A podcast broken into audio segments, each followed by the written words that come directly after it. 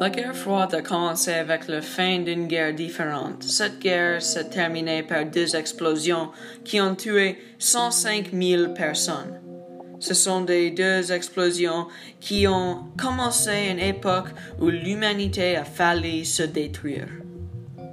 Bonjour, je suis Declan Armstrong et c'est DEFCON 2, un balado qui résume brièvement les événements de la guerre froide.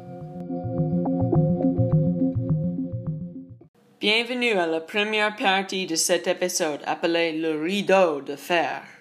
Mais avant qu'on va commencer, je dois parler de notre parrainier, Tide. Tide était l'inventeur et créateur de nouveaux produits de nettoyage 11946. Mais même après des années et des années d'innovation, tous les produits de Tide restent non consommables. Donc, s'il vous plaît, ne pas consommer tous les produits de Tide. Peu importe qui dit tu peux. Tide, le laisser dehors votre corps, mais dans ton maison. À la fin de la Deuxième Guerre mondiale, l'Europe est divisée en deux. L'Amérique et ses alliés de l'Europe de l'Est prenant l'Est, et l'URSS et ses alliés prenant l'Ouest. Au centre de tout, l'Allemagne est divisée en deux. En 1949, les alliés de l'Est fournissant le territoire en violation d'un traité signé dans les années précédentes. En réparation, les fournisseurs de blocs de l'URSS bloquent les approvisionnements à Berlin-Est qui était contrôlé par les alliés de Est. Ça irritait les alliés de Est et ils commencent de reprendre la propagande anticommuniste dedans leurs frontières. L'URSS commence de supprimer violentement toute mention de capitalisme dedans leurs frontières. Dans la même année, l'Est forme une alliance sous le nom de OTAN. En 1952, un affrontement entre la Corée du Nord et la Corée du Sud, qui était déjà divisée pendant un certain temps de près, um, que le USSR le soutient les attaques des Nord-Coréens. Après d'avoir vu cela, OTAN s'implique. Il soutient la Corée du Sud et une action de police comme ils ont s'appelant, commence. Après des années et années de combat, un accord est déclaré, laisser la Corée divisée le long de la 38 parallèle. Peu de temps après de 1954, l'USSR soutient une révolution brisante dans l'Indochine qui divisait l'Indochine dans quatre. Et c'est l'incident incitation pour la guerre de Vietnam.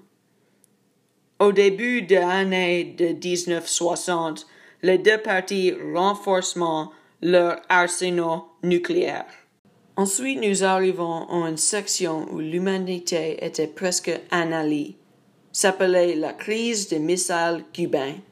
L'URSS voit les missiles américains qui étaient mis en Turquie et ils allisaient avec le Cuba et commençaient à y mettre leurs missiles là. Le 20 octobre 1962, un avion espion eut voir ces missiles. L'État uni mentionne d'exige que l'USSR retire ses missiles. Il n'écoute pas.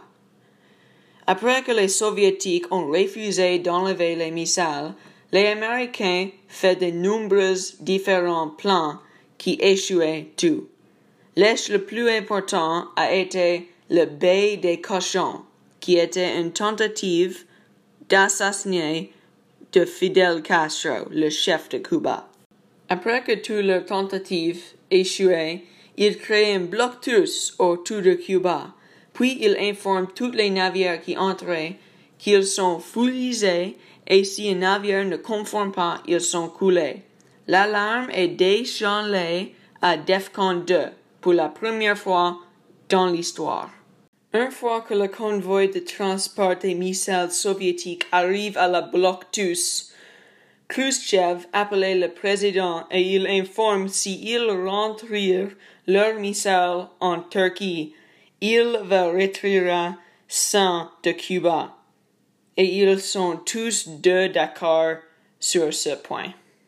En 1965, le Vietnam, qui est déjà instable entre la guerre après que les socialistes du Nord, avec l'aide de l'URSS, attaquent le sud du Vietnam, l'Amérique joindra la guerre pour arrêter la propagande du communisme.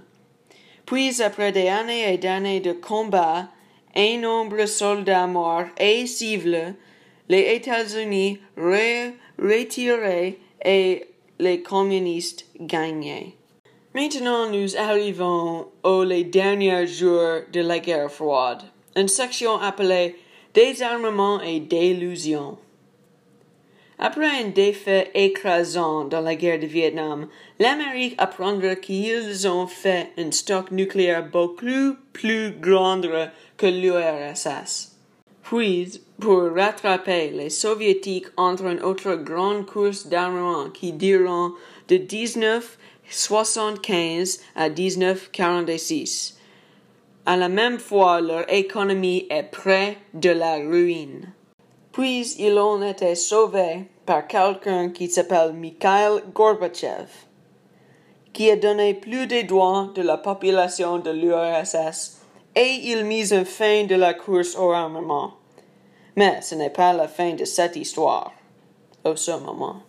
Peu de temps après, en 1949, la population d'articles des nouvelles utilisait leur liberté renouvelée afin de désoludre l'URSS.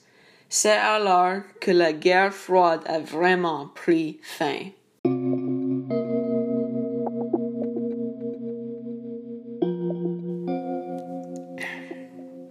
En bien, c'est la fin de notre podcast.